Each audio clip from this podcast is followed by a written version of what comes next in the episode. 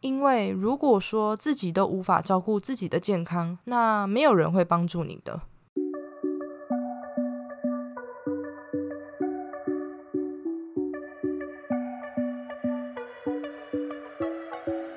Hello，大家好，欢迎回到贱女人的频道，我是这个频道的主持人卡罗。今天是第十五集，时间过得好快哦，一月份就这么过去了。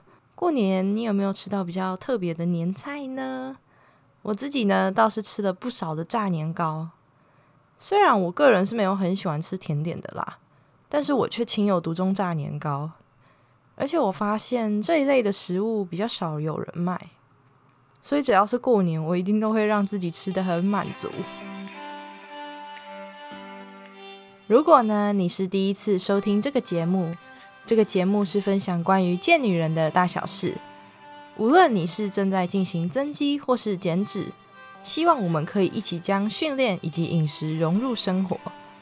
那如果说你是此时此刻也想加入健身这个行列，希望透过我的分享也能够让你不害怕健身，然后爱上健身，那么节目就准备要正式开始喽。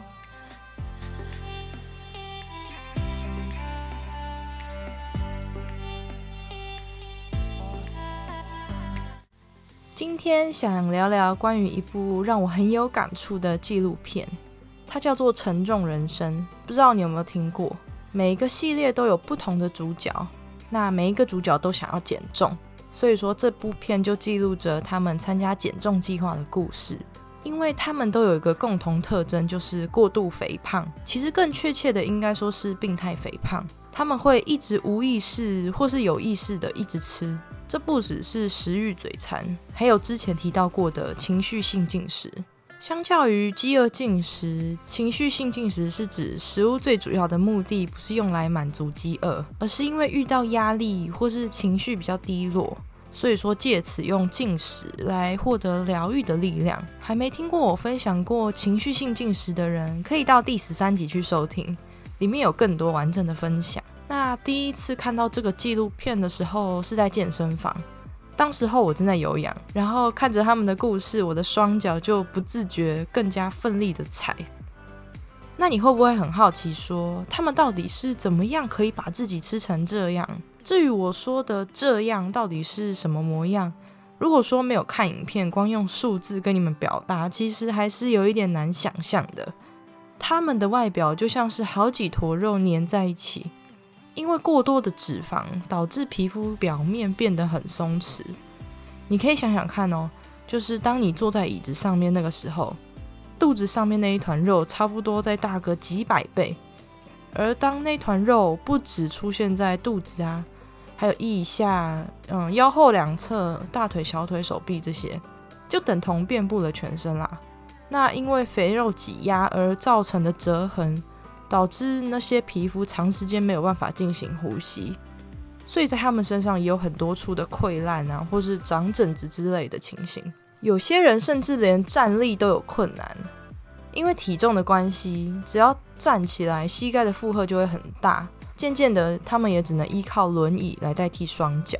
那我们先谈什么是肥胖，又为什么会发生呢？肥胖就是热量摄取远超过于消耗。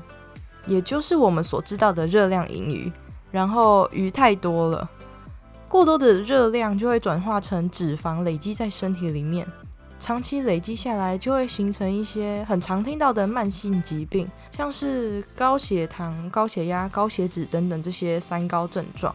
而且世界卫生组织也在西元一九九六年正式将肥胖列为是一种慢性疾病。那肥胖的因素有很多种嘛？包括长期不良的饮食习惯啊，和缺乏运动等等，这些我们都知道。而病态肥胖呢，它是一个医学上的名称，它指的是体重超过六百磅的人，那换算下来就是两百七十二公斤，很难想象，对吧？一个正值三四十岁的青壮年，他需要旁边的人来帮忙他们生活起居。吃饭、刷牙、睡觉这些完成我们每天基本生理需求的事情，这些全部都没办法自理。而且这一帮可能就是以年为单位来计算。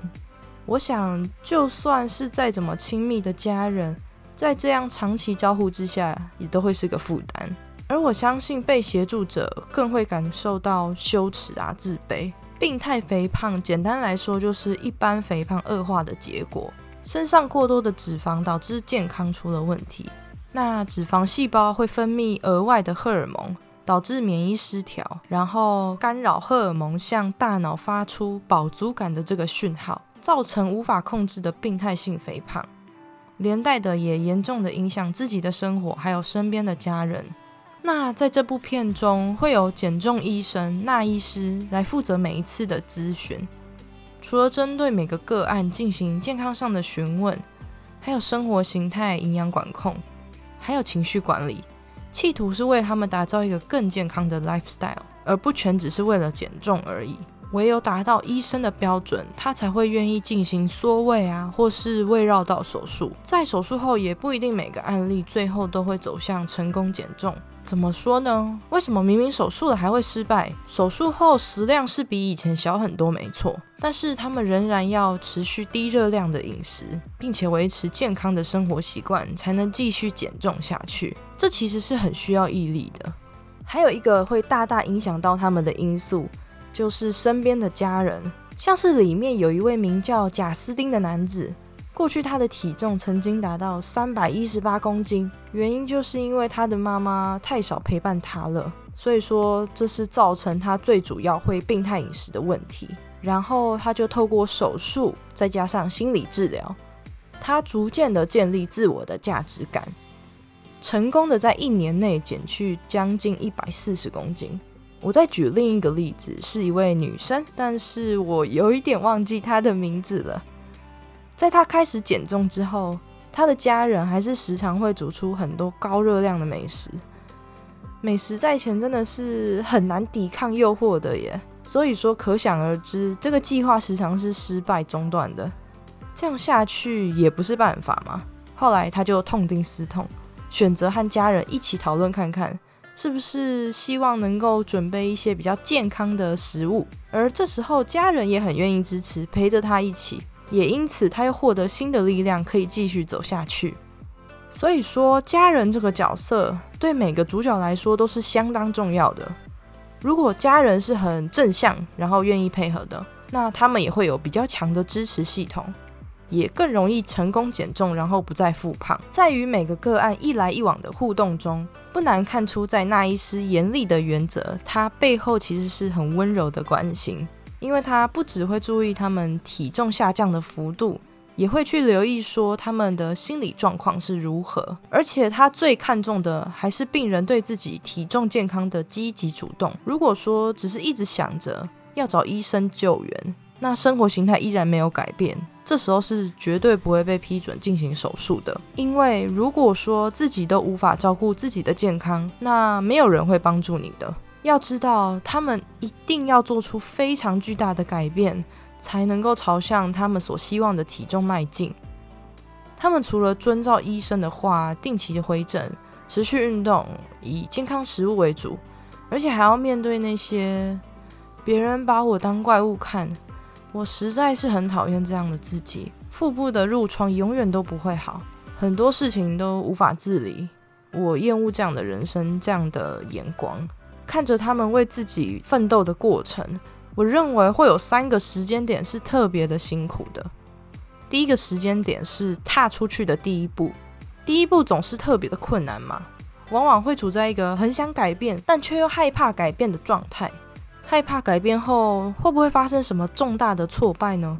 而那种害怕正是裹足不前、原地踏步的原因。所以说，无论他们是因为什么想开始试图找回他们的健康以及体重，我相信只要选择行动了，就一定会有所改变。那第二个时间点是停滞期，改变之后，体重一开始可能会下降很快，但随即马上会感受到体重停滞期的那种挫折。人总是在刚开始减肥的时候最能够严格控制饮食了，当稍微有点成绩之后，就会开始松懈。那当然也很难再继续瘦下去，这时候需要换一条路来让自己突破困境。像是他们开始转介心理医师，也是代表他们意识到，其实心理的伤也是影响他们停滞不前的因素。第三个时间点是进行缩胃手术后，在这个减重计划是需要一年以上的长期抗战，一旦恢复正常的饮食，体重又会开始上升。所以说，要知道手术其实只是一个工具，他们需要付出的努力仍然是远远超过于手术的。所以说，不能只依赖手术。而和过去一样吃下大量的美食，不得不说，看着他们的奋斗真的是很激励人耶。节目会用侧录的方式持续追踪他们超过一年以上的时间，不只是可以看到他们减重，还有很多家人、男友、老公的相处，不单单只有正面的鼓励陪伴，同时他们也会发生一些比较负面的事情，像是遇到爱情长跑七年的未婚夫，最后却和妹妹交往。或是遇到家人过世这些情况发生，还能够专心致志的健康饮食，然后持续运动吗？我自己都不确定有没有这样的把握了。所以我相信他们真的有很强大的心智。看完之后，我觉得我很感谢，感谢家人在我小时候不会让我想吃麦当劳就吃麦当劳，也感谢自己可以走路、可以吃饭、可以做家事，那当然还可以去运动。曾经我也是一位体脂三十六趴的小胖子，但是不会影响到我的生活起居，顶多就是衣服拿大件一点嘛，或是被挖苦说挡住人的去路，不用像他们一样需要先历经减轻非常多体重后进行手术，然后持之以恒下去才能正常生活。注意是正常生活哦。那更遑论是想追求体态、增肌减脂，或是去比赛，那对他们来说已经是太遥远、太遥远的梦了。最后，我想说的是，我们不要为了五趴的脂肪去牺牲掉九十五趴的人生，也不要为了五趴的快乐去牺牲掉九十五趴的健康，因为无论是哪一种，都太过于极端了。我想你一定也和我一样，追求的是能够在运动、工作、兴趣之间找到最佳的平衡。而健身对我来说，完完全全就是这么样的存在。不只要把训练做得到位，其中还包含了饮食、睡眠、心态等等，这完完全全就包含了整个生活啊！也因此，这是我一直很喜欢也不会放弃的事情。那么，谢谢一直收听到最后的你。喜欢这一集的内容，我都欢迎你在底下留言跟我说。